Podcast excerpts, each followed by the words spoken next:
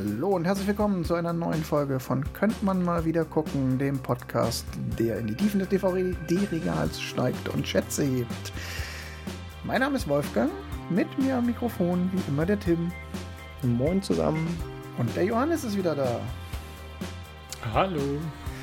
Und ihr habt euch nicht verhört, am vollständigen Intro vielleicht zu erkennen, es gibt wieder eine reguläre Folge, auch wenn parallel noch der Adventskalender läuft und wir uns mit Filmtipps durch den Adventskalender starten, widmen wir uns heute nochmal in voller Länge einem einzigen Film.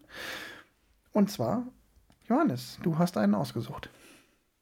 Genau. Wir sind ja in der Kategorie Money Goes the Film Round oder so ähnlich. Money makes the film go round. Ist auch okay. Und Geld im Film. Ähm, Genau, Geld und. Film. Und, und ich habe äh, Little Miss Sunshine aus dem Jahre 2006 ausgewählt. Aus dem Grund, dass da, glaube ich, einer der größten Spannen zwischen Produktionskosten und Gewinn im Boxoffice herrscht. Mhm. So. Um es direkt äh, voraus vorwegzunehmen. Der Film hat 8 Millionen gekostet und 100 Millionen eingespielt. 8 Millionen zu also, 100 Millionen. Also ganz guter Deal. ja. Das ist, ja, das ist verzwölffacht. Ja. Verzwölffacht, ja. Ja. Ja. Ich würde mich jetzt nicht auf eine Wette einlassen, dass das ähm, irgendwie rekordverdächtig ist, weil da weiß man ja nie. Es gibt ja auch so, ich keine Ahnung. Genau fällt mir so spontan ein, Blair Witch Project, hat der nicht 30.000 Dollar gekostet und da ist die Chance, dass der den, ähm, will ich jetzt aber nicht zu viel sagen, habe ich mich nicht darauf vorbereitet. Aber ja, die Spanne ist auf jeden Fall groß. Verzwölffacht ist. Ich glaube, sobald man ins, ins Horrorgenre gibt, kommen, kommen da extreme Spannen äh, raus, weil Horrorfilme ja für ein Apfel und ein Ei produziert werden und dann, wenn sie erfolgreich sind, wirklich erfolgreich sind. Na komm, jetzt sind, wir, jetzt sind wir auf der Spur. Jetzt lass uns doch mal kurz einfach erst über den allgemeinen Gram reden und dann zum Film kommen. ähm, ich habe ja im Zuge dieser kleinen Reihe zum Thema Filmbudgets mal gelesen, dass es von der, ähm, der Drehbuchgewerkschaft, der Screenwriters Guild, in den USA gibt es tatsächlich eine offizielle Definition. Ein Low-Budget-Film ist ein Film, der weniger mhm. als zwei Millionen gekostet hat. Das heißt, unsere letzten beiden Filme waren nach der Definition keine Low-Budget-Filme. Das stimmt. Es ja. hieß ja auch Money makes the movie go round oder so ähnlich und nicht Low-Budget-Filme. Nee, nee, aber es ist ja trotzdem spannend, dass so ein Film mit 5 oder 8 Millionen kein Low-Budget mhm. mehr ist. Mhm. Ich glaube, es gibt auch ein paar Filme, die ähm, bewusst auf diese 2 Millionen getrimmt werden, um da noch so vermarkten zu können wie Filmbudgets, da wird ja eh ja. immer so, die sind ja immer relativ, was da offiziell angegeben wird. Ich habe jetzt gerade währenddessen kurz das Blair Witch Project gegoogelt und Wolfgang Volltreffer, Guinness Buch der Rekorde, höchste Umsatzrentabilität äh, mit 60.000 Dollar Budget 600 Millionen Dollar eingespielt. Also verhundertfacht. Nee. Ja, allerdings ist das dann tatsächlich, wie gesagt, der Weltrekord. Besser geht's Ja, ja, aber Blair Witch war dafür auch echt bekannt, dass es einfach ähm, eine krasse Billigproduktion war. Ich meine, mit noch nicht mal 100.000. Das ist schon ganz schön hart. Es ähm, ist aber auch noch ganz lustig, weil der Regisseur hinterher gesagt hat, ja, der Film hat 60.000 gekostet, äh, mit dem Marketing hat er aber 750.000 Dollar. Also wir haben quasi das zehnfache Budget ins Marketing auch noch gesteckt ja, und das dann das hundertfache reingeholt. Da sind wir wieder bei dem Thema, was zählt alles zum Filmbudget? Zählt das komplette Marketing? Zählt nur national? Zählt international? Wenn es dann auch zählt der Vertrieb mit, die, die Kosten, die im Kino noch auflaufen. Auch die Box-Office-Zahlen, das sind ja auch immer so die Frage, ne? die rechnen ja bei diesen Box-Office-Ergebnissen auch nicht den realen Wert von Kinokarten. Das ja. Sind, sind, ja auch irgendwie ja. so gerundete Durchschnittswerte, die da angenommen werden. Aber Johannes, du hast gerade schon gesagt, ne, Horror und Science Fiction, das sind so die Low-Budget-Genres. Ja, Science Fiction hast du letztes Mal gesagt. Das stimmt. das stimmt. Aber kann ich hier gerne auch nochmal in, inkludieren. Also die Science-Fiction-Filme sind natürlich da auch immer weit vorne, äh, wenn es darum geht, wenig Geld auszugeben. Ähm, aber das sind, ich glaube, wenn, wenn man so wirklich sagt, okay, wollen, wollen wir Filme gucken, die wenig gekostet haben, kommen wir um so Filme, glaube ich, nicht drum rum. Und wenn wir so in, in Kategorien wie der, der billigste Film aller Zeiten oder so äh, äh, ja, einsteigen würden, dann kämen wir um Horror nicht rum. Jetzt ja. kommt natürlich das Problem, dass ich Horror nicht ausstehen kann dazu, also gibt es keinen Horrorfilm von mir. okay, dann ist Little Miss Sunshine also ein Science-Fiction-Film. Richtig. genau. Hey Johannes, erzähl uns doch mal, worum es geht. Ja, genau. Fangen wir quasi jetzt vorne an. Also äh, es geht in dem Film um eine Familie, die äh, quasi Vater, Mutter, zwei Kinder und der Großvater und äh, der Bruder von der Mutter, also der Onkel, müssen quasi ähm, oder wollen zu einem ähm, Schönheitswettbewerb für Kinder nach Kalifornien fahren. Aus diversen Gründen. Ich erspare jetzt die Details, warum sie alle mit müssen. Ähm, ja, da kommen aber wir sie steigen drauf, alle. Ja. Genau, da kommen wir im, im, Detail noch drauf. Ich mache jetzt hier mal grobe Übersicht. Ja. Ähm, Genau, die fahren mit einem alten VW-Bus quasi irgendwie durch halb Amerika oder so. Ich bin mir nicht ganz sicher, wie die geografischen äh, Gege Gegebenheiten sind. Sie kommen aus Albuquerque die und müssen nach äh, Kalifornien. Ja, äh, Sie erwähnt es zwischendurch kurz, da habe ich nämlich einen kurz geschluckt, weil also äh, die Strecke, die Sie an einem Tag fahren, also nicht die Gesamtstrecke, äh, sind mhm. über 600 Meilen, fällt als Satz. Genau. 600 Meilen, mhm. also fast 1200 Kilometer mit dem VW-Bus an einem Tag. Respekt. Fahren die nach Los Angeles? Ja, genau, dann, die fahren nach Los Angeles. Dann ähm, sind das 850 Meilen grob. Ähm, das ja. ist quer durch Arizona und dann ja. noch durch halb Kalifornien sozusagen. Also es ist auf jeden Fall ein gutes Stück für einen Schönheitswettbewerb ähm, in einem klapprigen alten VW-Bus, der quasi schon auseinanderfällt. Ähm, genau, auf der Reise findet quasi jeder irgendwie äh, äh, sich damit ab, dass das Leben nicht ganz so fair ist, wie, wie es vielleicht äh, gewünscht wird. Und ähm, ja, am äh, ich äh, springe quasi wild äh, nach vorne. Äh, der, der Großvater hat ein Heroinproblem und stirbt während der Reise und hat aber halt äh, die kleine Tochter ähm, äh, quasi trainiert für diesen Wettbewerb und kein anderer weiß, was eigentlich da passiert. Und sie kommen dann beim Schönheitswettbewerb an und ähm, wissen eigentlich gar nicht, worauf sie sich da eingelassen haben, weil das Kind hat ein, keine Modelmaße und äh, so genau, was das, warum sie das machen möchte, weiß jetzt eigentlich auch keiner. Und ähm, ja, die, die, die Show, die sie dann ablegt, ist vielleicht auch nicht ganz äh, dementsprechend, was die anderen äh, Kandidaten vom Schönheitswettbewerb machen, beziehungsweise äh, was von ihr erwartet wird. So mal der ganz, Einzige, ganz grob über die Story. Hatte, der Einzige, der sich wirklich dafür interessiert hatte, war nämlich der Opa, der sie trainiert hat. Ja. Das, genau, der, der hat äh, quasi sie da äh, trainiert, motiviert, angetrieben, äh, sie auch begleitet zu den, zu den vorherigen äh, Schönheitswettbewerben. Und ist jetzt leider halt auf der, auf der Fahrt dahin quasi an, an, über, an einer Überdosis Heroin gestorben.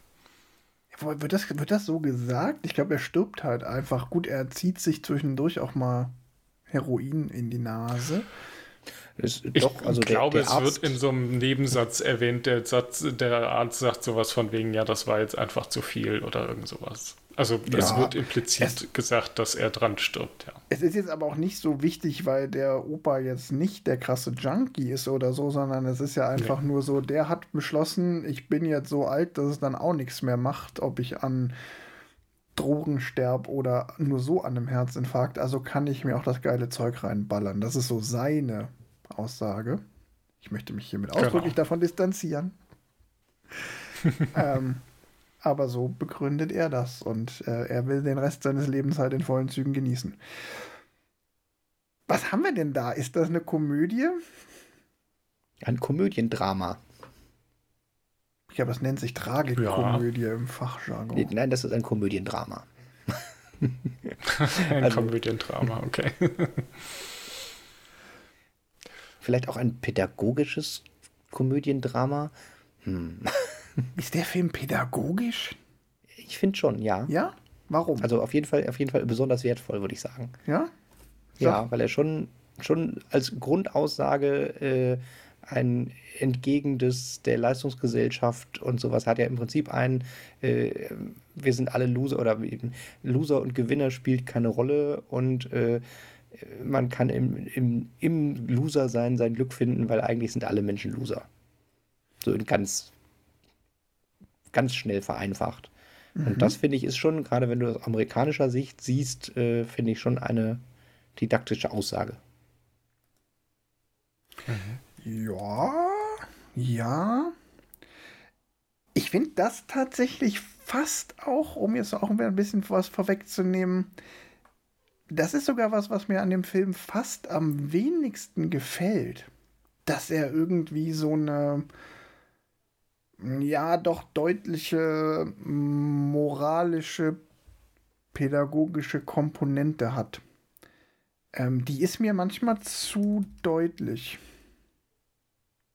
Mhm. Ich fand es ganz gut. Kannst du da ein Beispiel nennen? Also hast du da irgendwo eine Szene, wo du sagst, da stört es dich besonders oder ist es so eher so ein Grundthema? Nee, das ist eher so dieses Grundthema. Also ähm, es ist ja einfach, es ist ja, der ganze Film ist ja so ein bisschen über, der hat ja einige satirische Elemente. Die Figuren sind mhm. relativ überzeichnet. Wie gesagt, der der Kriegsoper, der sagt, äh, ich habe irgendwie noch eine Kugel aus dem Zweiten Weltkrieg im Körper, äh, jetzt ist auch egal, jetzt kann ich mit Drogen reinpfeifen, der ähm, der suizidgefährdete Onkel, den sie gerade noch aus der Klinik holen nach seinem Suizidversuch, der deshalb unbedingt mit muss, weil der nicht alleine bleiben darf, der mhm. Bruder, der beschlossen hat, er hat ein Schweigegelübde abgelegt und äh, total auf äh, pubertierenden Emo macht mit seinem Ich red nicht und ich hasse euch alle und lasst mich in Ruhe. Äh, konterkariert von dem Vater, der irgendwie seinen Erfolgsratgeber, die neun Stufen zum Erfolg äh, geschrieben hat und dauernd irgendwelche Motivationsreden hält. Also dieses Ensemble, es ist ja ein Ensemble-Film, mhm. dieses mhm. Ensemble aus überzeichneten Charakteren, das ist mir manchmal ein Stück zu sehr überzeichnet und mir ist einfach ein Stück weit zu offensichtlich, welche Aussage hinter dieser Überzeichnung stecken soll. Mhm. Das ist jetzt Jammern auf total hohem Niveau, also, weil mir der Film ansonsten total gut gefällt. Aber ja, manchmal denke ich mir, denke ich mir schon so, wenn ich den gucke, so, ach, der ist ja schon sehr moralisch so und sehr. Aber ich, ich glaube, die Überzeichnung hat hauptsächlich den Grund, damit diese, dieser Kontrast zwischen dem, dem Drama und der Komödie so gut funktioniert. Ja. Also das, ist, finde ich, tatsächlich eine Riesenstärke von dem Film, dass man in dem einen Moment heulen will und eine Zehntelsekunde später auf einmal lachen muss, weil es irgendwie noch so einen Twist gekriegt hat, dass es dann doch irgendwie so skurril oder lustig ist, dass es äh, doch nicht mehr so viel Drama ist. Das ist auch gut. Das macht der Film wunderbar. Ähm, und trotzdem irgendwie so, mir fehlt der letzte Funke. Mhm ich, ich weiß jetzt auch nicht, wie ich da jetzt große Grün besser, wie ich das besser beschreiben kann. Ähm, ja, irgendwie. Naja, vielleicht ist es so ein bisschen, dass halt jeder, also jeder dieser, dieser Charaktere versucht ja die anderen von, nicht jeder, aber einige versuchen ja die Charaktere von irgendwas zu überzeugen, den Rest. Der Opa versucht halt irgendwie seine Weisheiten äh, breit zu machen, so von wegen, ey, schlaf so mit vielen Frauen, nicht nur mit einer. Äh, nimm bloß keine Drogen, nur weil ich die nehme, sondern ich nehme die, weil ich alt bin und nichts mehr zu verlieren habe.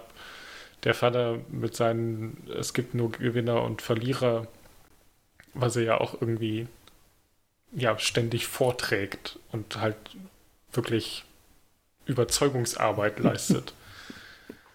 ähm, und selber gar nicht so der große Gewinner ist die ganze Zeit. Nee, ich er glaub... selber ist halt nicht der große Gewinner. Es, äh, gut, ich glaube, das sind aber auch so die einzigen beiden, die fällt mir da gerade ein, wo ich so rede, die wirklich was vortragen und versuchen, die anderen davon zu überzeugen. Die, die Mutter ist ja eher so, okay, ich versuche die Familie hier irgendwie zusammenzuhalten. Mhm. Ähm, dem Onkel ist quasi alles egal, der will eigentlich nicht dabei sein, der muss dabei sein. Und der Imo-Bruder, äh, der ist ja sowieso die ganze Zeit so, ich hasse alles und alle äh, und äh, spreche so lange nicht, bis ich quasi irgendwie äh, Kampfpilot werde oder sowas. Ich glaube, das Ding ist, was mich daran so ein bisschen stört, das kann ich aber dem Film auch gar nicht zum Vorwurf machen, weil es ist eine Geschmackssache. Ich also wenn ich jetzt anschaue, worum geht's in dem Film abseits der äußeren Handlung, dass die einen Roadtrip machen, um zu diesem Schönheitswettbewerb zu kommen, dann geht's ja um den amerikanischen Traum. Und der wird mhm. halt teilweise persifliert oder konterkariert mit diesen Figuren, die teilweise klassisch dem amerikanischen Traum nachstreben. Also die Tochter, weil sie unbedingt zu dem Schönheitswettbewerb will der mhm. Vater mit seinem super Erfolgsbuch und andere Figuren konterkarieren das so ein bisschen oder die, die gerade danach streben, auch selber, weil der Vater ist ja gar nicht so erfolgreich und auch mit der diese Performance, die die Tochter dann, die Little Miss Sunshine dann am Ende, ja, sie ist ja nicht die Little Miss Sunshine, so heißt ja der Wettbewerb, aber die die Tochter dann hinlegt, äh, da weiß man dann am Ende ja auch nicht, meinte sie das jetzt ernst oder nicht, wie sie es eigentlich sich da ein bisschen drüber lustig machen, war der ganze Ding, das ganze Ding jetzt eigentlich so ein abgekartetes Spiel zwischen ihr und dem Opa, alle an der Nase herumzuführen. Aber ich glaube aber, dieses Thema amerikanischer Traum und die selbst die Persiflage darauf, das ist mir irgendwie, das ist nicht so mein Ding. Aber ganz ehrlich, also ich finde den Teil mit dem amerikanischen Traum relativ, also ich halte es tatsächlich eigentlich für mehr eine Geschichte über Verlust und oder äh, über, über Dinge zu verlieren und wie man damit umgeht, dass halt nicht alles der amerikanische Traum oder halt die heile Welt ist. Also die amerikanische Traum, klar, hinterher das letzte, die, die Schönheitsding, äh, äh, Kon Kon äh, Konkurrenz, wie auch immer das heißt. Der, der, der Schönheitswettbewerb da ist natürlich, äh, der wird total übertrieben dargestellt. Aber ich finde vorher halt das Coole, wie sie es hinkriegen, über diesen Roadtrip diese sehr verschiedenen Charaktere einmal zusammenzuhalten mit, es ist eine Familie, sie sitzen extra die ganze Zeit dafür in einem Auto, dass sie quasi sich auch nicht ausweichen können. Und dann halt mit den, den ähm, wie halt im Laufe der Handlung im Prinzip eigentlich fast allen Charakteren irgendwie ein Traum zerbricht. Ähm, aber es ist halt, finde ich, nicht der amerikanische. Traum, sondern es ist halt eher so dieses, ja, keine Ahnung, dass sie halt alle einen Verlust erleiden und wie sie unterschiedlich mit dem Verlust umgehen. Und der, der selbstmordgefährdete Onkel hat den Verlust quasi vor Filmbeginn und äh, hat quasi am Anfang diese Lethargie und wird nur mitgeschleift.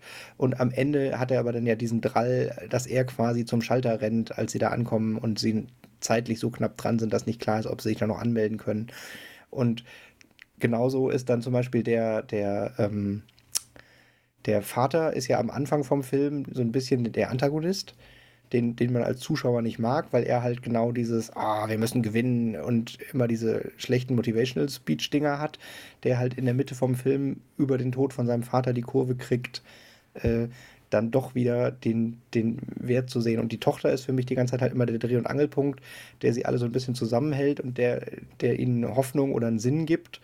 Und auch, dass die Tochter dann halt auch genau diejenige ist, die als äh, der, der äh, Emo-Sohn seinen Zusammenbruch oder seinen Tiefpunkt hat, dass äh, niemand mehr zu ihm durchdringen kann und sie auch nicht mit ihm redet, sondern sich einfach neben ihn setzt und ihm die Hand auf die Schulter legt, finde ich auch eine super, super Sinnbild für dieses, hey, es geht weiter.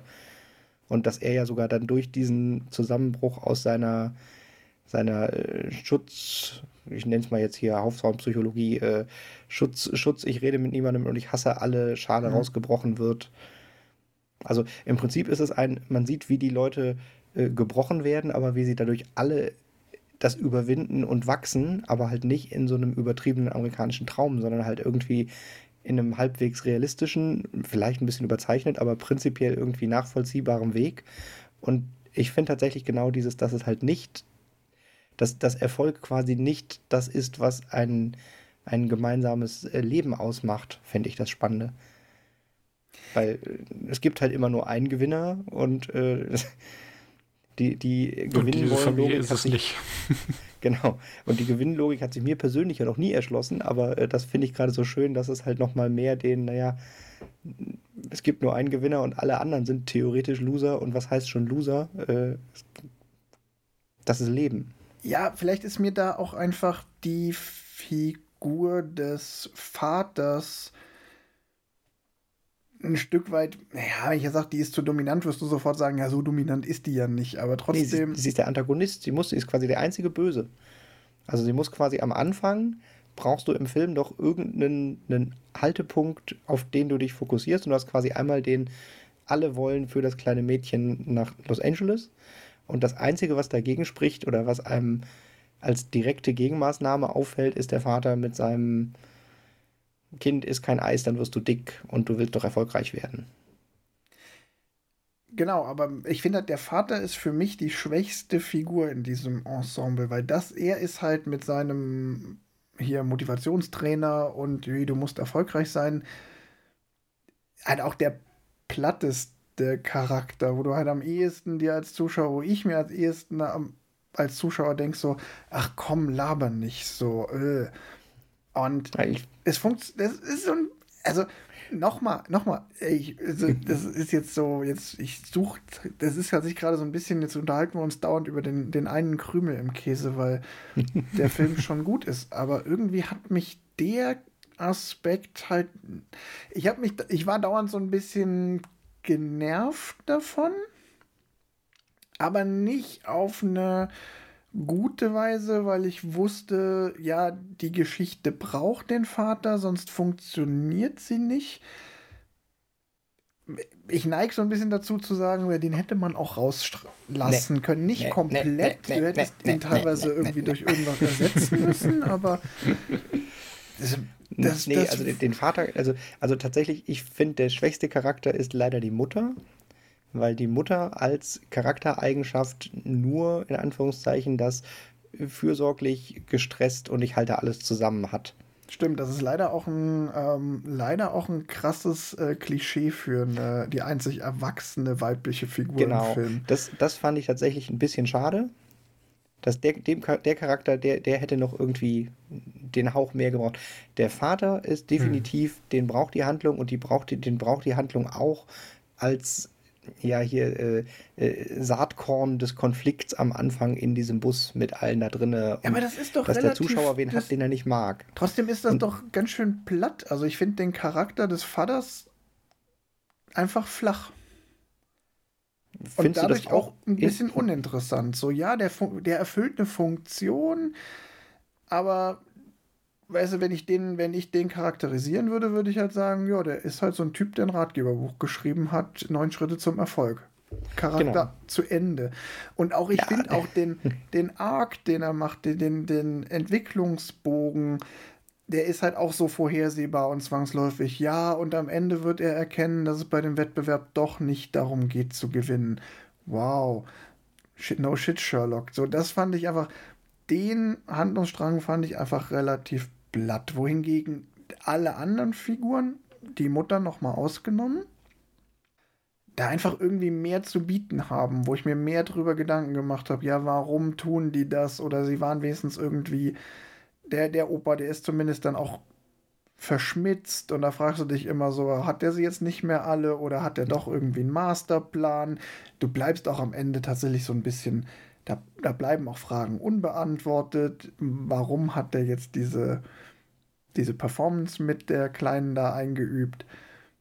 Ähm, der, der, der Bruder ist einfach total tragisch. Da fragst du ja die ganze Zeit, ist er eigentlich der, der unter der ganzen Situation am meisten leidet oder nicht? Echt? Nein.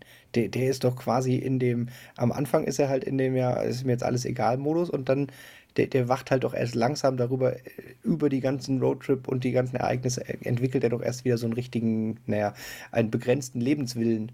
Also ja, davor ist er halt einfach in dem, ist mir einfach scheißegal, dann schiebe ich halt.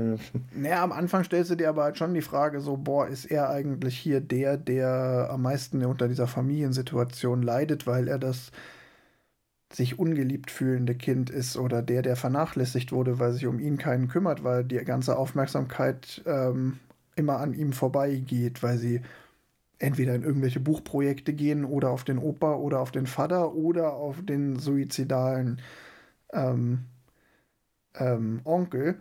Also, das ist der Charakter, bei dem ich am Anfang noch am wenigsten weiß, worauf wird es am Ende hinauslaufen. Das stimmt. Bei dem weiß man tatsächlich relativ wenig, wobei er halt natürlich auch schon ein bisschen extra überzeichnet der Archetyp des Teenagers von Ich hasse alle ist. Ja, aber da hätte ganz viel raus werden können mhm. am Anfang aus dieser Ausgangssituation, wohingegen halt aus der Ausgangssituation des Vaters, da kann nur eine Sache draus werden und die ist, oh, er erkennt, dass Gewinnen nicht alles ist. Mhm. Ja, ja ich glaube, aber dadurch, dass der, dass der äh, Sohn oder der Bruder, wie man ihn auch immer. Äh, ja, ist ja beides richtig. Aus welcher Sicht man ihn sehen möchte.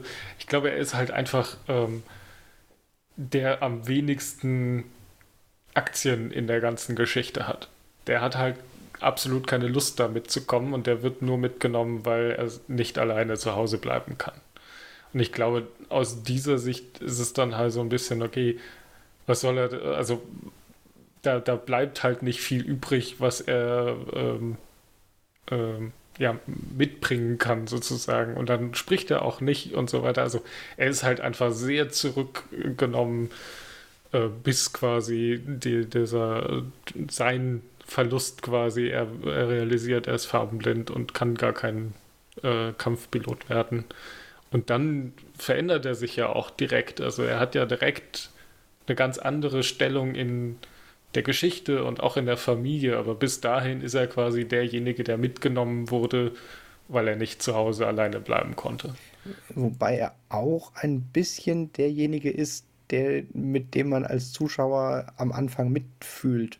Also das ist eine Mischung aus dem, dem äh, suizidalen dem Erwachsenen, dem Onkel und dem Bruder, mhm. die quasi die, die Rolle haben, dass sie quasi für uns gucken.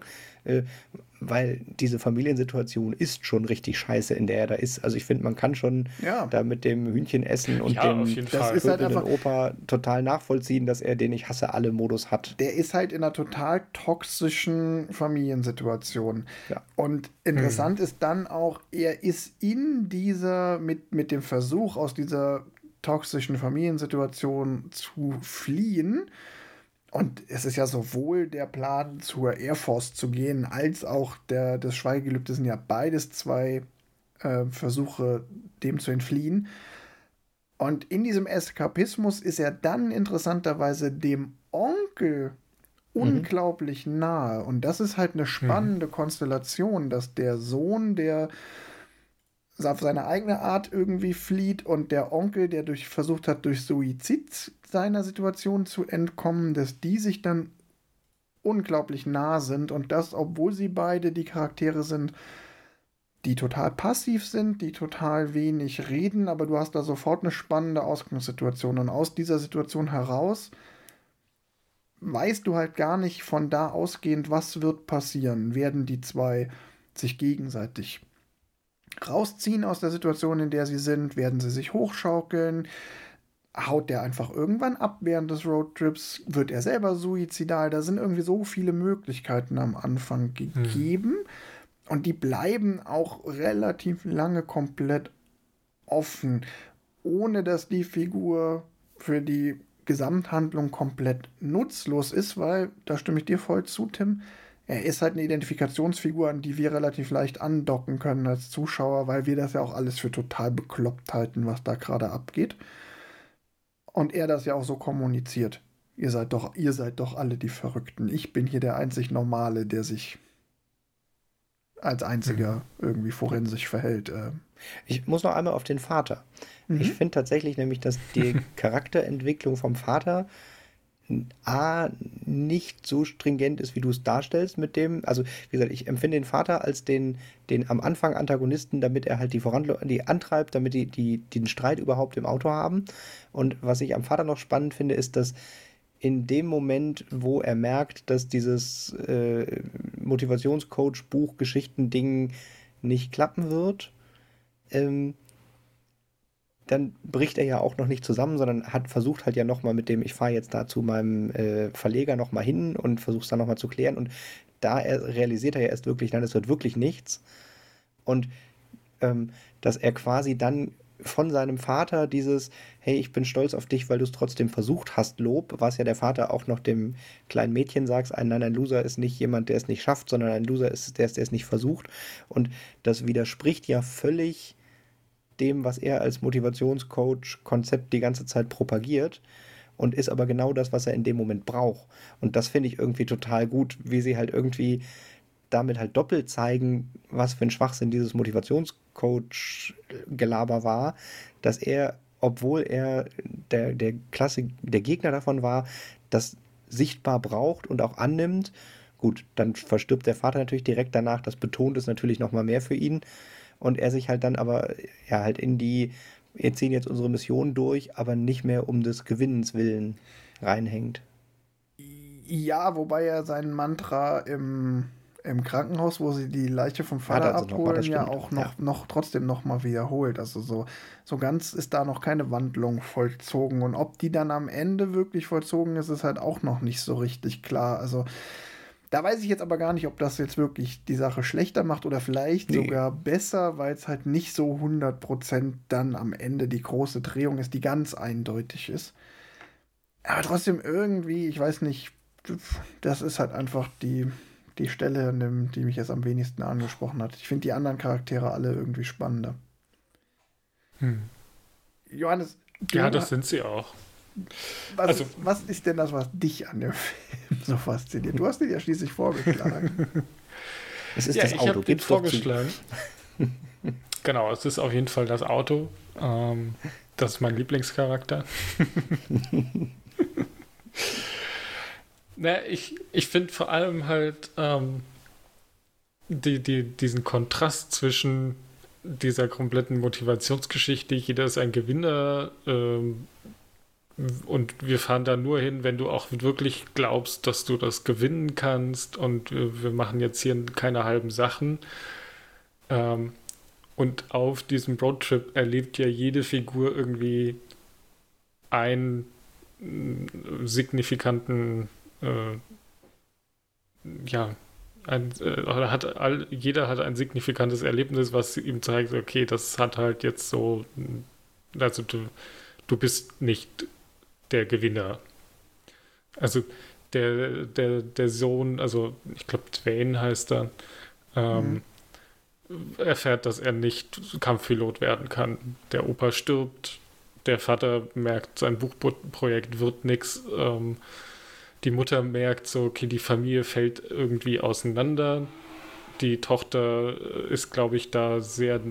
Also, ich glaube, die Tochter ist die einzige, die halt keinen ich habe hier, ich, ich merke selbst, ähm, dass alles schlecht ist, sondern das wird halt auf mich so eingeredet. Sie ist natürlich auch ein kleines Kind, das darf man ja auch nicht vergessen.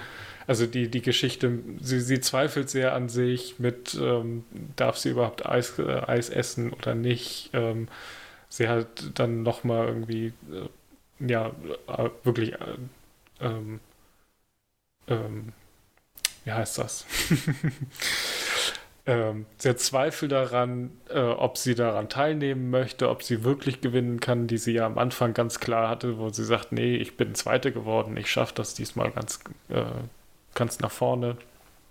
Sie hat die ganz typisch ähm, kindliche Angst, dass der Vater sie dann nicht liebt, wenn sie nicht gewinnt, weil er ja Genau, sie, sie hat die, genau, der, der, der Papa mag sie ja dann nicht mehr, weil sie hat ja dann verloren sozusagen. Ähm, und dann kommt ja das, äh, dass der Opa nochmal sagt, nee, also die, die wirklichen Verlierer sind die, die es erst gar nicht versuchen. Und was dann halt, was ich ganz, äh, ganz gut gemacht finde, ist halt, dass man quasi immer zu diesem Schönheitswettbewerb fährt und die ganze Zeit das Kind irgendwie an jeder, jeder Möglichkeit quasi äh, trainiert und so. Und man sieht gar nicht, was sie da macht. Also man ist wirklich auch als Zuschauer blind, so von wegen, okay, wie, wie wird denn diese Talenteinlage da quasi laufen? Und dann diesen krassen Kontrast bei diesem Schönheitswettbewerb zwischen ähm, diesen hochgestylten Kindern, die ja auch teilweise sehr sexualisiert auf der Bühne stehen, ähm, und diesem sehr naiven Kind dazwischen, der sagt so, okay, und ich mache das jetzt hier für meinen Opa und dann anfängt zu strippen quasi. Also ja.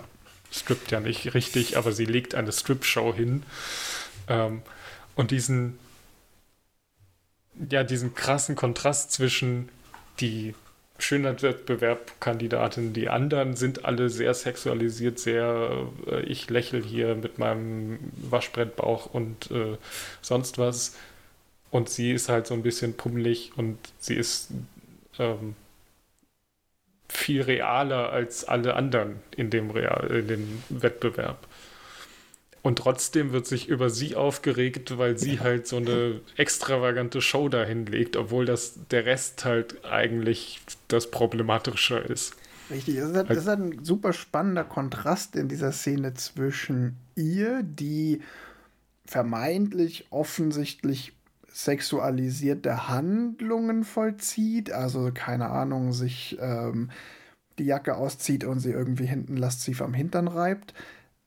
Und das kontrastiert die anderen, die sich äußerlich oder mit einer äußeren Handlung unsexualisiert verhalten, aber mit einer total sexualisierten Haltung daran gehen. Also dieses, die mhm. stehen zwar nur und die laufen nur oder singen nur ein Lied, das ist erstmal eine nicht sexualisierte Handlung, aber tun das mit so einer total ähm, sexualisierten Attitüde. Und sie mhm. hat eine total unsexualisierte kindliche Attitüde, strippt aber. Und das ergibt einen total coolen Kontrast, über den man sich auch die ganze Zeit Gedanken machen kann. Was ist jetzt eigentlich mehr Sexualisierung? Ja. Ja, und dann halt auch den ganzen, ähm, die ganze Geschichte so, oh, ähm, jetzt merken wir erstmal, also die, der Vater sitzt ja im Publikum und merkt so, oh, ähm, wo bin ich hier eigentlich gelandet? Das ist nicht so das, was ich mir jetzt darunter vorgestellt habe, quasi. Und ähm, versucht sie ja dann nochmal davon zu, oder vers, äh, fragt sie ja dann nochmal so, ey, wollen wir das wirklich machen? Oder fragt die Familie, wollen wir wirklich zulassen, ob, dass sie sich da vorne so blamiert? Und hat jemand ja jemals gesehen, was sie da eigentlich vorhat? Also die Realisation so von wegen, okay, wir fahren zu einem äh, Filmziel quasi. Also der, der ganze Roadtrip hat dieses Ziel zu dem zu diesem Schönheitswettbewerb zu kommen und am Ende zu merken, dass der Schönheitswettbewerb eigentlich kein, kein, kein Ziel ist, wo man hin will. Oder wo man mit seiner Tochter hin will. Und daraus kommen dann auch nochmal so, so ja, es sind keine Konflikte, sondern eher Kontraste, die, die die Fragen bei einem aufwerfen, die ich eigentlich ganz, ganz gut finde. Also deswegen gefällt der Film, äh, deswegen gefällt der Film mir so gut. Vielleicht triffst du damit sogar noch ein Stückchen äh, besser als wir alle bisher das, worum es in dem Film eigentlich geht. Es geht vielleicht gar nicht so sehr darum, mit Verlust klarzukommen, sondern zu erkennen, dass das Ziel, nach dem ich bisher gestrebt habe, gar mhm. nicht erstrebenswert ist. Ja, ja, das trifft mhm. besser. Das trifft ja. vielleicht noch am besten. Ja, und dann das, damit kann ich mich auch ganz gut anfreunden. Das ist tatsächlich ein spannendes Thema. Mhm. Ähm, was dann auch, wenn ich das noch mal so durchdenke mit Perspekt mit Blick auf den Vater, das ergibt dann noch mal ein bisschen mehr Sinn, wenn ich es mir so durchdenke, dass er sagt, so, okay, es, es geht nicht darum zu erkennen, dass Gewinnen nicht alles ist, sondern dass dieses erfolgreich werden, der Weg, auf dem ich versucht habe, erfolgreich zu werden, nämlich indem ich hier so ein Ratgeberbuch ähm, veröffentliche und Motivationsreden halte, dass das eigentlich gar nicht das ist, was zu mir passt und was ich gerne hätte. Hm. Ja, so wird da eher ein Schuh draus. Für mich. Sehr gut. Konnte ich dich davon überzeugen. Ja, nee, das, das heißt jetzt nicht, dass ich irgendwie. Nein, nein, mein, also, nein, das war auch nicht so gemeint. Aber trotzdem ist es ja nochmal ganz interessant und ich finde, das spricht auch für hm. den Film, dass es schon, dass da nochmal relativ viel dahinter liegt, was es zumindest wert ist, dass man sich nochmal drei, vier Sätze drüber unterhält. Es ist nicht ganz so einfach zu greifen. Was ist eigentlich der Kern? Ich finde noch das nee. andere, was ich noch, also das, die Formulierung fand ich tatsächlich ganz gut mit dem, dass das Ziel gar nicht der. Ich krieg schon gar nicht mehr so Das, wonach so ich strebe, ist eigentlich gar nicht erstrebenswert.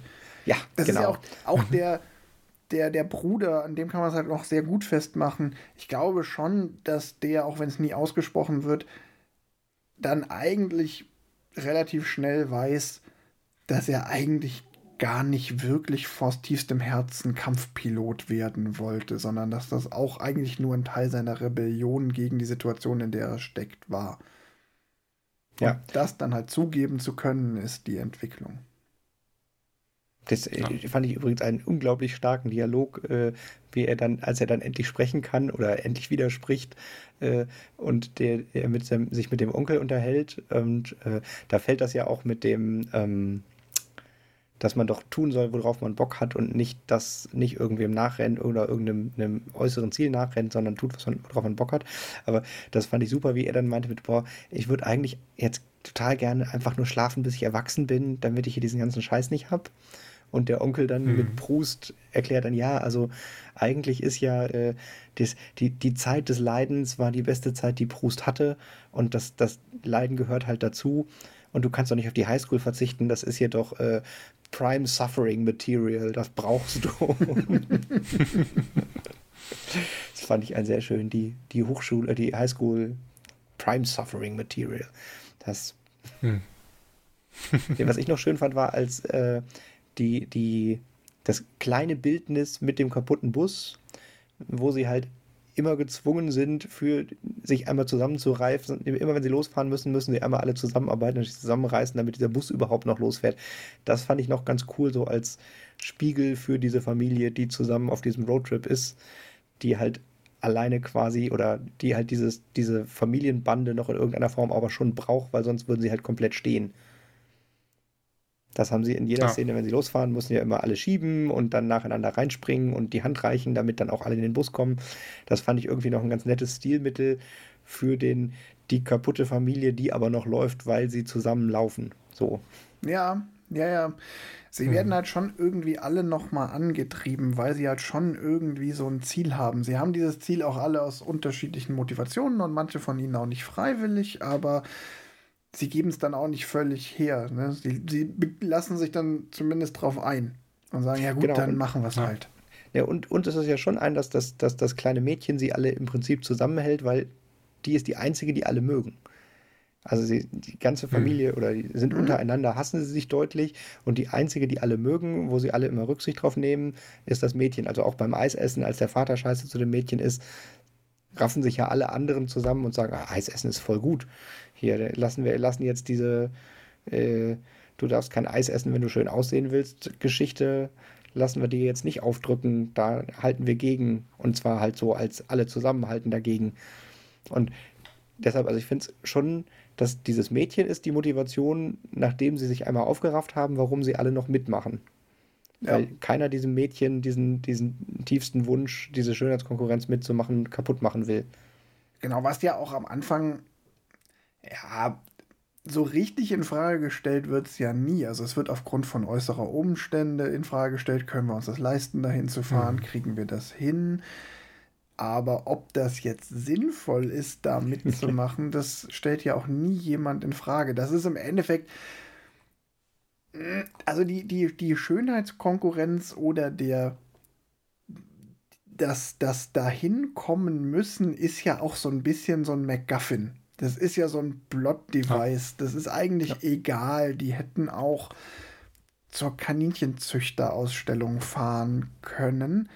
Ähm, da ist nur wichtig, dass es irgendwie um einen Wettbewerb geht. Und klar, die Tatsache, dass es ein Schönheitswettbewerb ähm, ist, bietet eben nochmal diese Kirsche auf die Sahne, dass diese Schlussszene oder diese Höhepunktszene so eine herrliche Parodie auf dieses ganze Schönheitsgewese und auch Erfolgsgewese nochmal ist. Aber im Grunde ist es hm. überhaupt nicht wichtig. Denn es wird auch nie in Frage ja. gestellt. Es ist einfach die Motivation, die diese Truppe braucht, um auf dem, sich auf den Weg zu machen und dran zu bleiben. Also ich würde es tatsächlich noch nicht als MacGuffin nehmen, aber prinzipiell hast du recht, es ist ein Plot-Device und eigentlich ja, MacGuffin ist es egal. Ist falsch, ja. Nee, aber weil es kommt halt schon vor. Ja, das ja. ist nicht, sie erreichen das Ziel und das Ziel hat in der Handlung ja schon noch die Funktion, noch mal mehr diese Skurrilität der gewinnen wollen, Schönheits-Kalifornien-Welt zu zeigen. Aber es ist aber, ein relativ austauschbares Element. Ja. ja. Aber ja. dass es ein, dass sie ankommen und es gezeigt wird, widerspricht quasi dem der McGuffin-Logik. Ja. 100 Prozent. Schon richtig. Was ich noch schön finde, äh, in, in, um mal so ein bisschen äh, von, von de, der Handlung nochmal wegzukommen, noch ein bisschen äh, von dem, wie es gefilmt ist, also die, den Bildaufbau. Äh, mhm. Fand ich eine super Mischung aus stehender Kamera und geometrisch alles schön gerade, äh, kein Shift und zusätzlich Handkamera. Und ich mag Handkamera nicht, mhm. eigentlich. Äh, und fand die enorm gut eingesetzt, weil sie irgendwie, mir ist erst, erst ich glaube, das erste Mal, als sie in den VW-Bus steigen, geht die Handkamera einmal um den Bus so drumherum und hat dabei so ein ganz leichtes, oder Steadicam, keine richtige Handkamera, aber äh, halt nicht auf Schienen oder sowas. Und das fand ich ganz spannend, weil ich habe mir jetzt, jetzt nur einmal noch schnell geguckt, aber es glaube ich, immer nur in den Momenten ist, wo es emotional so ein bisschen instabil ist. Also, dass es irgendwie schon nicht ein produktionsmäßig nötig war, sondern an wenigen Stellen die Handkamera so eingesetzt wird, dass es da so ein bisschen instabiler wirkt. Also auch zum Beispiel mhm. die Szene, äh, als der, der äh, Sohn den Zusammenbruch hat, äh, weil er feststellt, dass er farbenblind ist. Ja. Äh, da, da ist plötzlich alles Handkamera und wackelt ganz schön und auch wie er rausrennt und das, ja. Ja. Das ist wahrscheinlich tatsächlich ein Stilmittel. Was kann man sonst zur Machart noch sagen? Ähm, es ist natürlich echt durch, durch dieses Ensemble-Ding und dieses, wir sind die Hälfte der Zeit sitzen wir im VW-Bus, natürlich alles ist relativ begrenzt. Das spricht wieder für äh, die gute Umsetzbarkeit mit kleinem Budget. Keine großen Kulissen, keine großen ähm, Location-Wechsel. Ähm, ja. Ja. Dafür sind sie die ganze Zeit im Auto. Das muss man dann die ganze Zeit auf so einem Autotransporter durch die Gegend schleppen und mit Kameras drumherum fahren. Also. Ja. Deshalb war es auch kein Low-Budget-Film. ja, sie hatten fünf. fünf? Fünf so Busse? Fünf VW-Busse, die sie unterschiedlich aufgeschnitten haben, beziehungsweise ähm, gerickt haben, sodass sie halt unterschiedlich filmen konnten. Oh. Und äh, ja, zwei davon hatten keinen Motor und wurden halt gezogen. Die waren so für die normalen. Können wir nicht so ein, können wir nicht so ein, so ein, so ein Label einführen für Filme? So kein Auto wurde. ähm, no, no, car was harmed. ich glaube, das ist ein Label, also das hier The Revenant oder so Naturfilme, die könnten dieses Label kriegen, aber ich glaube, alle Filme, an denen Darsteller in einem Auto sitzen. Ähm, ja, Western wird dann ein beliebtes Genre. Ja. ja. ah, ist auch die Frage. Pferde quälen oder Autos, was ist schlimmer? Dann vielleicht doch lieber Autos. die, das Schauspielensemble finde ich auch noch durchaus erwähnenswert. Das oh ja. Schon ziemlich mhm. cool. Und ich finde witzig, dass eigentlich der aus heutiger Sicht bekannteste Schauspieler mit die kleinste Rolle hat hier mit. Ähm, ja, super. Steve Carell. Steve Carell, genau, angefangen den Satz zu sagen und zack, den Namen vergessen. Genau, Steve Carell, der damals ja schon dick mit ähm, der amerikanischen Version von The Office. Also, ich war. Ja, war aber mit Einschränkungen tatsächlich. Ähm, der, der Film war so lange in Produktion, dass er quasi mit The Office überholt wurde. Aha. Also, die, der hat den Film entweder davor oder irgendwo dazwischen wirklich gedreht, aber der Film war irgendwie, ich glaube, fünf Jahre lang in Produktion. Krass. Und so war Steve Carell quasi noch nicht bekannt durch The Office und auch durch, ähm, ja. ich glaube, den zwei Jahre zuvor erschienenen äh, Jungfrau 40 männlich sucht Film, wo er ja wirklich Ach, auch in auch Hollywood dann bekannt worden ist. Quasi noch danach Wo, sozusagen, weil der Produktionsbeginn danach war, okay. Wobei genau. er ja doch vorher schon hier in so einer Daily Show oder sowas Host war, oder? Ja, ja, er, er war bekannt, aber halt eher so als, als Comedy-Quatschmacher quasi, was ihn ja dann auch in The Office quasi, ähm, warum er da quasi die Leadrolle äh, ja, bekommen hat, weil man ihn da als Zugpferd nutzen konnte aber in Hollywood für Filme, für, also für Spielfilme und auch für, für ernstere Rollen war er halt noch ein unbeschriebenes Blatt. Er das hat heißt, halt auch vorher der schon. Der bekannteste Schauspieler von, von unserer Sicht heute ist quasi da noch äh, relativ unbeschrieben gewesen. Ja. Ich fand es tatsächlich total lustig, weil der Film fängt ja damit an, dass sie ihn, oder nach der, als er das erste Mal gezeigt wird, wird er ja im Krankenhaus geholt und ich hatte ihn mhm. überhaupt nicht auf dem Schirm und habe dann gedacht, ach krass, das war der, das hatte ich überhaupt nicht mehr in Erinnerung. Äh, ja. Also ich konnte mich an den Film gut erinnern, aber prinzipiell dieses, das, ja, ein ja, Charakter. Aber auch to total, total spannend, dass du jetzt sagst, dass diese beiden anderen, die aus einer, die kurz vorher waren, eigentlich dann, um die, wenn es um die Entscheidung geht, ihn zu besetzen, nach Little Miss Sunshine kamen. Ich meine, er hatte vorher noch irgendwie eine genau. Nebenrolle bei Bruce Almighty. Aber es war nur eine Nebenrolle, die dann hm. in der Fortsetzung zur Hauptrolle wird mit Evan Almighty. Das ist dann aber schon definitiv ja. danach. Ja. ja. ja. witzig, aber der hat sich ja tatsächlich gemacht ähm, und ist ja mittlerweile echt super bekannt. Ähm, die Abigail Breslin, die die Olive spielt, also die junge Tochter, die hat auch eine ganz gute Biografie danach hingelegt. Für die war das definitiv der erste bekanntere Film, wo sie, damit hatte sie ihren Durchbruch. Mhm. Ähm, die hat danach noch Zombieland gemacht zum Beispiel. Ah, ja. Ähm, ja. Enders Game noch und die macht ziemlich viele regelmäßige Filme. Also die hat auch dafür, dass die noch nicht so wahnsinnig alt ist, keine Ahnung, 20, 25 Filme in ihrer Filmografie stehen. Also.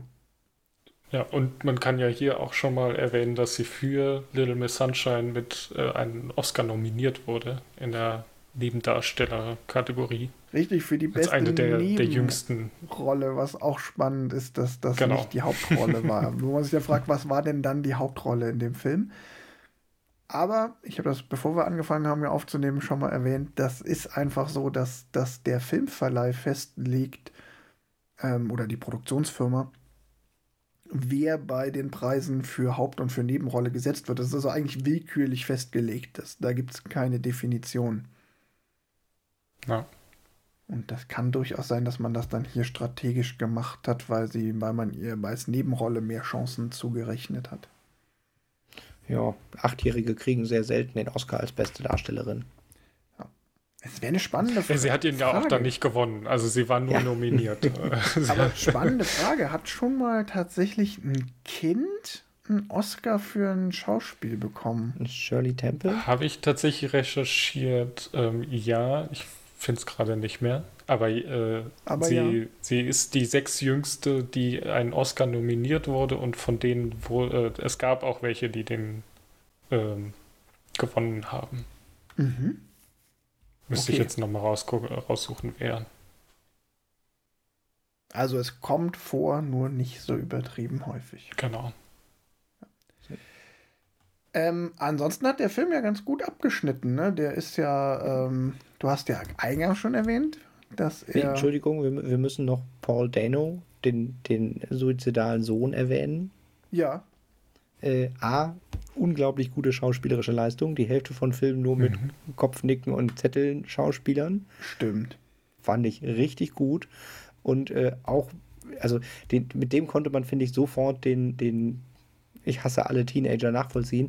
Und was ich ganz spannend fand, dass der auch relativ viel Zeug noch gemacht hat. Also war mir nicht so aufgefallen, aber äh, der ist irgendwie hier ähm, bei There Will Be Blood hat er mitgespielt. Mhm. Und äh, der war im, im The Batman, war er der Riddler jetzt gerade. Ach.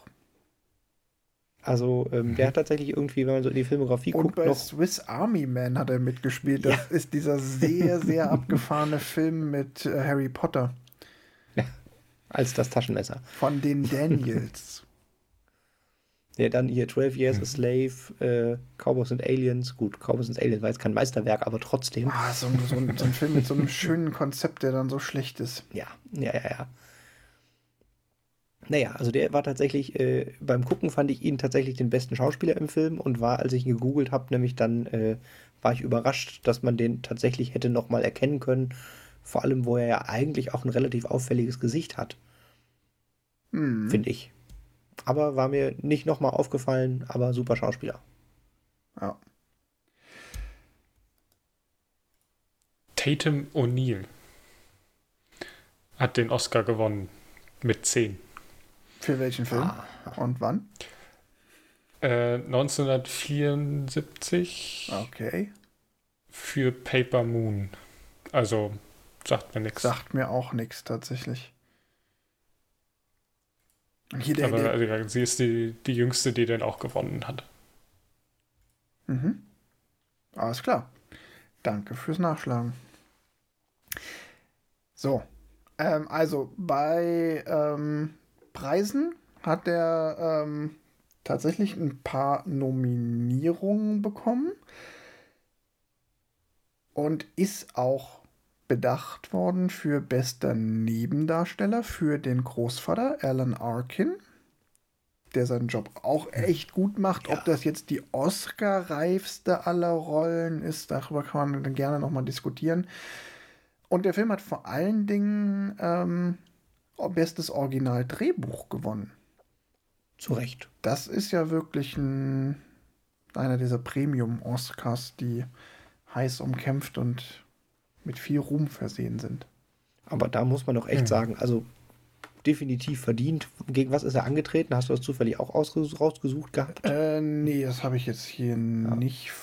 Moment. Aber das, also auf jeden Fall ein richtig gutes Originaldrehbuch. Da muss man sich schon wirklich viel Mühe Äh, geben. Und zwar krasse Konkurrenz, durchaus starke Konkurrenz, ähm, nämlich Babel, hier, Okay, ja. äh, Pans Labyrinth, Okay. Letters from Iwo Jima und Die Queen. Ja, okay. Alles Äh, Filme, die man heute noch in Erinnerung hat. Das ist tatsächlich, ja, ähm, ja das ist mal eine, eine ordentliche Konkurrenz in dem Jahr gewesen. Ja. Und, äh, und äh, Pans Labyrinth hat damals ja auch die meisten Oscars gewonnen, glaube ich. Oder zumindest mit sehr stark abgeschnitten. Ähm, der hätte durchaus da auch ähm, Konkurrenz sein können. In der Kritik hat der Film ja auch ziemlich gut abgeschnitten. Ähm, machen wir unser beliebtes Spiel, äh, Kritiker oder Audience-Film? Wo kam er besser an? Uh, das ist, glaube ich, schwer. Das, ich sage Audience. Also ich hätte immer mit, jetzt auch eher Audience gesagt, ja. mit Bezug auf Rotten Tomatoes. Äh, war eine Fangfrage, beides gleich. 91 Prozent jeweils im Tomatometer und beim Audience Score. Mhm.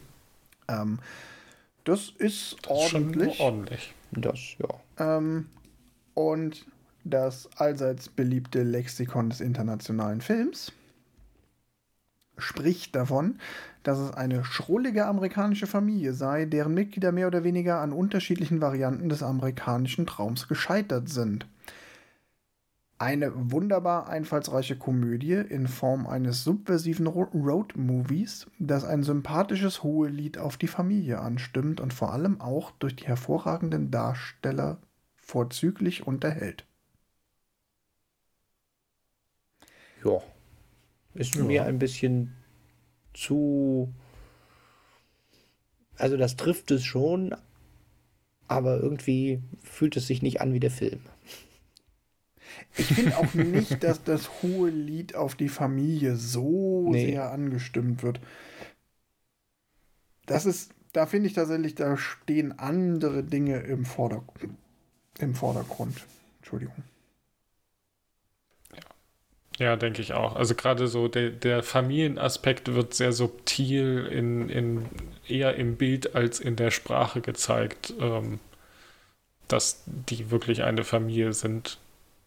Ähm, würde ich jetzt auch nicht den, den Hauptaugenmerk drauflegen. Wollen. Auch das, jetzt nehmen wir mal, nehmen, jetzt sagen wir mal, du würdest den Film umschreiben und würdest aus der Familie hm, fünf irgendwie ein bisschen zusammengewürfelte ne, Freunde machen und der eine Freund hat halt noch seinen Opa dabei, dann würde der Film auch vergleichsweise gut funktionieren. Die Tatsache, dass das eine Familie ist, macht meiner Meinung nach nicht die Essenz des Films aus. Und deshalb nee. widerspreche ich hier dem Lexikon des internationalen Films. Ja, ja, ja. ich habe mir das gerade als Bowlingverein vorgestellt.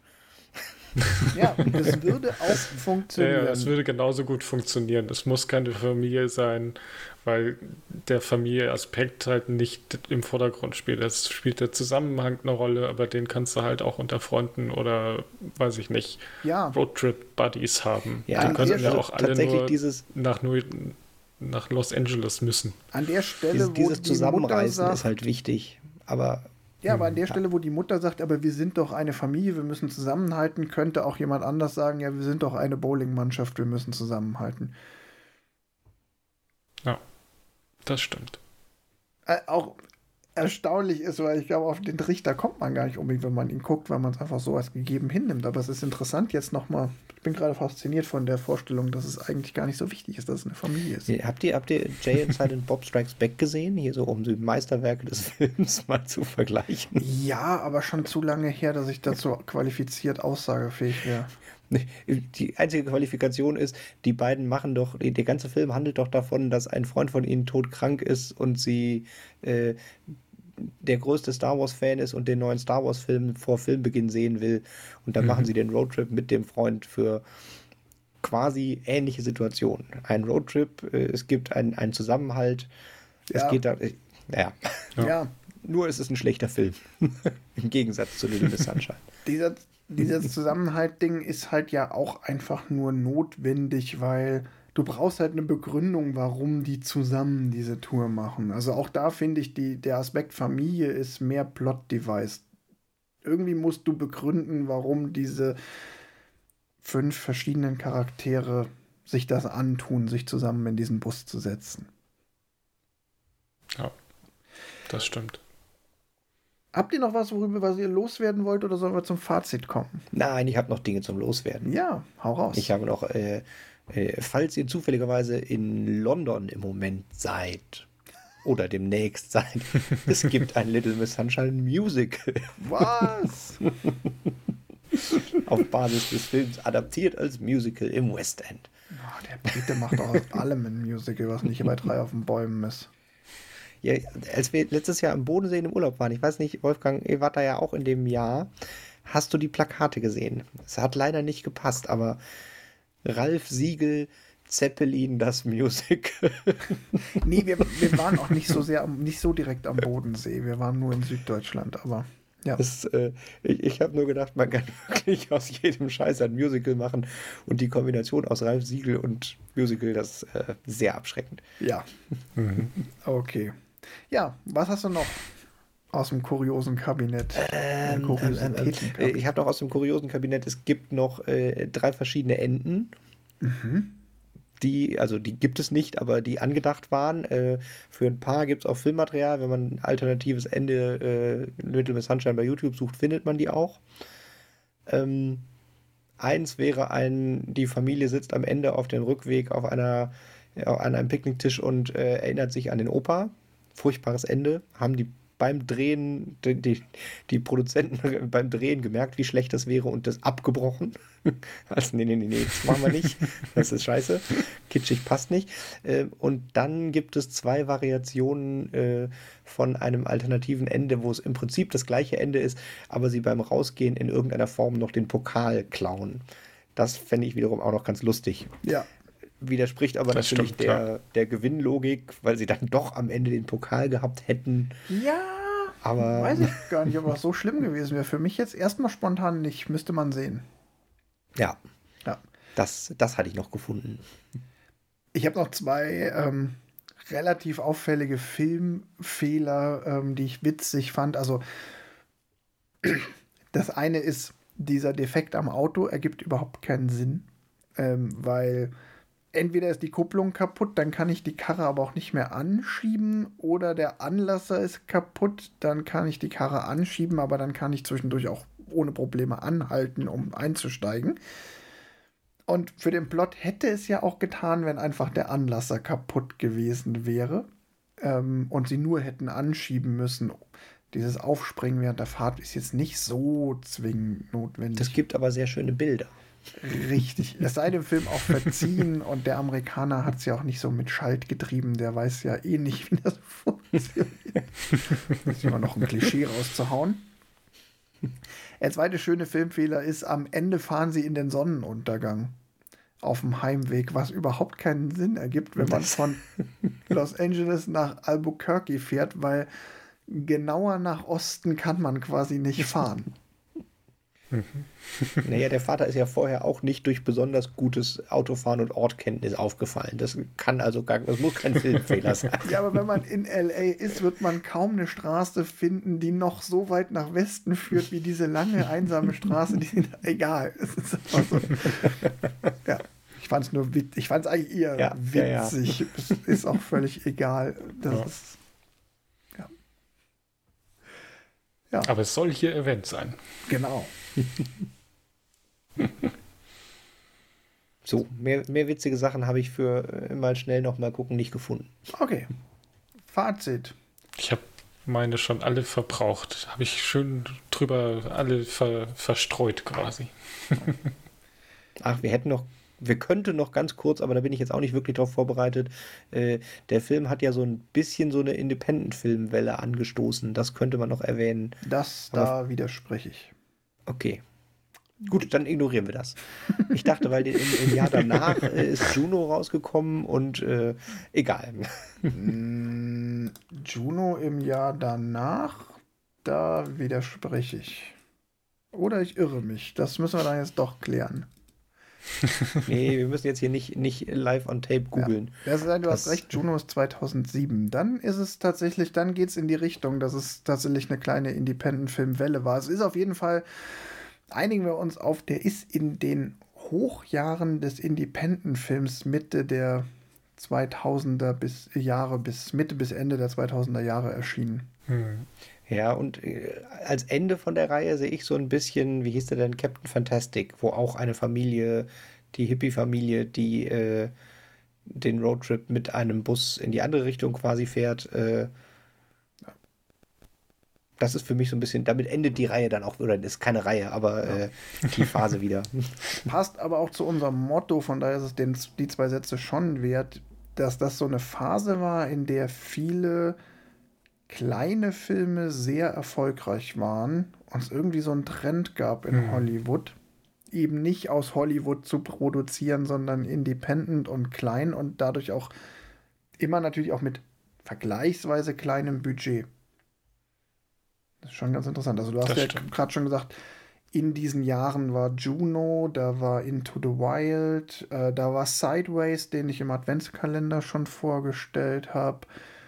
Ähm, also diese Alexander Payne-Filme, da gibt es ja noch zwei, drei mehr. Da gab es schon so einen Trend. Hm. Ist auch keine so. schlechte Überleitung zu meinem Fazit.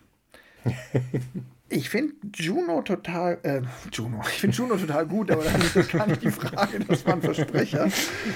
Ich finde Little Miss Sunshine ist ein schöner Film, der macht Spaß. Das ist vor allen Dingen ja auch so ein Feel-Good-Film, ähm, der auch viel hat, der jetzt nicht nur ähm, Lachen und Spaß hat, sondern auch so eine, eine gute, angenehme Prise Tragik und Sentimentalität oder, oder schlechte, ja, schlechte Stimmung. Melancholie ist das Wort, was ich suche. Melancholie.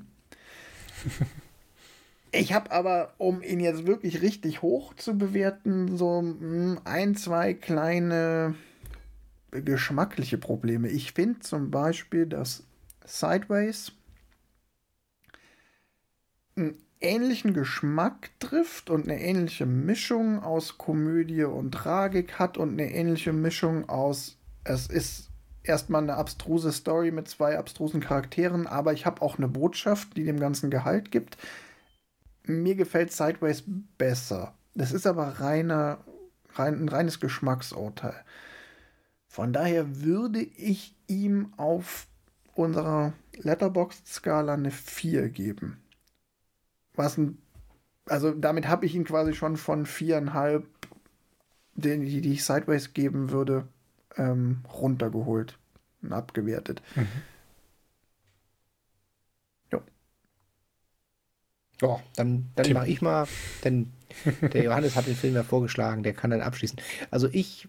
Genau. Haben wir schon mal einem Film eine 5 gegeben? Ich glaube nicht. Alle zusammen noch nicht. Wir haben aber auch Na, noch nicht also, all unsere Filme durchgewertet, die wir schon besprochen haben, die ja, alten. Aber, aber unter der Bedingung, den Film kann man mit jedem gucken. Ja, wobei. Mit Teenagern wahrscheinlich nicht, weil die den einen Charakter nicht verstehen. Und ich lasse jetzt offen welchen. Hm, aber doch, ich, ich glaube eigentlich ist das ein Film, den kann man mit jedem gucken und auch, Wolfgang, dein Film fürs erste Date-Wertung, das ist auf jeden Fall ein Film fürs erste Date und doch, ich gebe dem eine 5. Ich ziehe ja die, die Bewertung so ein bisschen nach oben. Ja. Mhm. Super Film. Also auch tatsächlich auch meine persönliche, äh, ich würde den auch unabhängig von der, kann man den jedem empfehlen. Das ist ein richtig super Film. Ich habe den bestimmt zehn Jahre nicht gesehen und habe mich super gefreut und äh, klasse Film. Ja. Das ist eine exzellente Überleitung, weil ähnliches wollte ich sagen, indem ich sage, es ist ein super Film, den muss man aber halt echt nicht häufig sehen. Den kann man so alle zehn Jahre mal gucken und dann ist man echt damit zufrieden. Also ich habe den so 2008 hätte ich jetzt geschätzt, habe ich den das letzte Mal gesehen. Also ist ein bisschen mehr als zehn Jahre her. Ähm, aber ich glaube, man muss den Film so lange nicht gesehen haben, bis man quasi nicht mehr zu 100% weiß, worum es geht, einfach damit man ihn genießen kann. Gar nicht aus, aus Sinn von, oh, ähm, man, man, irgendwas verrät, irgendwas ver, äh, wird verraten, sodass man sagt, okay, äh, wenn du das wieder vergessen hast, kannst du ihn wieder genießen von Anfang an, sondern es ist eher so ein, ähm, es ist kein Film, den man jedes Jahr gucken muss oder sollte. Ähm, und äh, ja, also, ich würde auch sagen, den kann man eigentlich mit jedem gucken. Und aus dem Grund gebe ich ihm jetzt auch einfach eine 5. Okay. ich finde ja, dass es sich ein bisschen widerspricht zu sagen, ja, den muss man nicht so oft gucken, aber ich gebe ihm trotzdem die höchste Wertung. Aber es ist Nein, okay. Aber das ist ja, ist ja darf, also ich will jetzt nicht hier über die Wertung zu viel diskutieren, das ist schon völlig in Ordnung. Nein, die Frage ist, ist ja. Für mich war das halt genau der Punkt, so, ähm, ich habe, wenn jetzt jemand sagt, so, hey, lass uns Little Miss Sunshine gucken, würde ich sofort sagen, dir gefällt Little Miss Sunshine, ich habe einen, der ist besser. Der ist der wird dir auch gefallen, aber ich finde den einen Tick besser und deshalb kann ich ihm die 5 nicht geben. Weil ja, ich immer, mal, dann hast du das ja. gesagt und dann sind die Leute hinterher enttäuscht, weil der natürlich nicht besser ist. Richtig, werden sie sein. Das ist immer so, weil wenn ich einen Film hochlobe, damit versaue ich ihn. Ich sollte sagen, ich habe einen, der ist schlechter, wir gucken den jetzt trotzdem. Funktioniert halt auch nicht. Hm, Dilemma. Das ist dieses Empfehlungsparadox. Ähm, aber ich persönlich, mein Griff im Regal würde immer eher zu dem anderen gehen. Also zu Sideways. Du würdest immer Sideways greifen. Ja, ich würde immer Sideways greifen. Aber ja, ähm, nee, lass uns das jetzt nicht hier ewig ausdiskutieren. Das ist völlig in Ordnung. Äh, ihr sagt bei, ihr seid euch da beide einig und dann schließen wir uns im Gesamturteil dem an und dann kriegt ihr im Gesamturteil eine 5. So. Was gucken wir denn als nächstes? Sind wir schon bei, bei was gucken wir als nächstes? Ja, jetzt sind wir bei was gucken wir, wir als nächstes. Bei gucken wir als nächstes. Ja. Nach dem ganzen Billo-Gefilme ohne Science Fiction. Ja, nach dem ganzen Billo-Gefilme ohne Science Fiction gucken wir jetzt was, richtig, gucken wir jetzt was richtig Teures mit Science Fiction. ähm, und zwar den ehemals teuersten Film aller Zeiten, Waterworld. Eine sehr gute Wahl. Mit Kevin ja. Costner. Jetzt frag mich bitte nicht, aus welchem Jahr der ist. Ich, der ist aus den 90ern, oder? Ich wollte gerade sagen, also ich Spontan war noch in der Schule. Ich, ich sage 96. Waterworld ist von 1995. Ja. Das ist dann, glaube ich, aus dem gleichen Jahr wie ähm, Forrest Gump. Und den kann man. Der war, glaube ich, 94. Ich glaube auch. Ah, ja. Ach, gleiche Epoche. Ich, ich sollte mich nicht immer so mit so konkreten Aussagen. Ich sollte mehr vage formulieren. Ähm, Waterworld kann man aktuell ausleihen bei Amazon Prime Video in ähm, HD für 1,99 Euro. Oder für 2 Euro mhm. mehr auch bei anderen diversen Anbietern. Ähm, ja, mit Kevin Costner 1995. Ähm, den Rest sehen wir dann. Mehr dazu in der nächsten Folge. Genau. Den Rest dazu in der nächsten Folge und hört schön fleißig weiter unseren Adventskalender, der euch die Zeit bis zur nächsten Folge verkürzen wird. Und damit sage ich bis zum nächsten Mal. Bis zum nächsten Mal. Tschüss.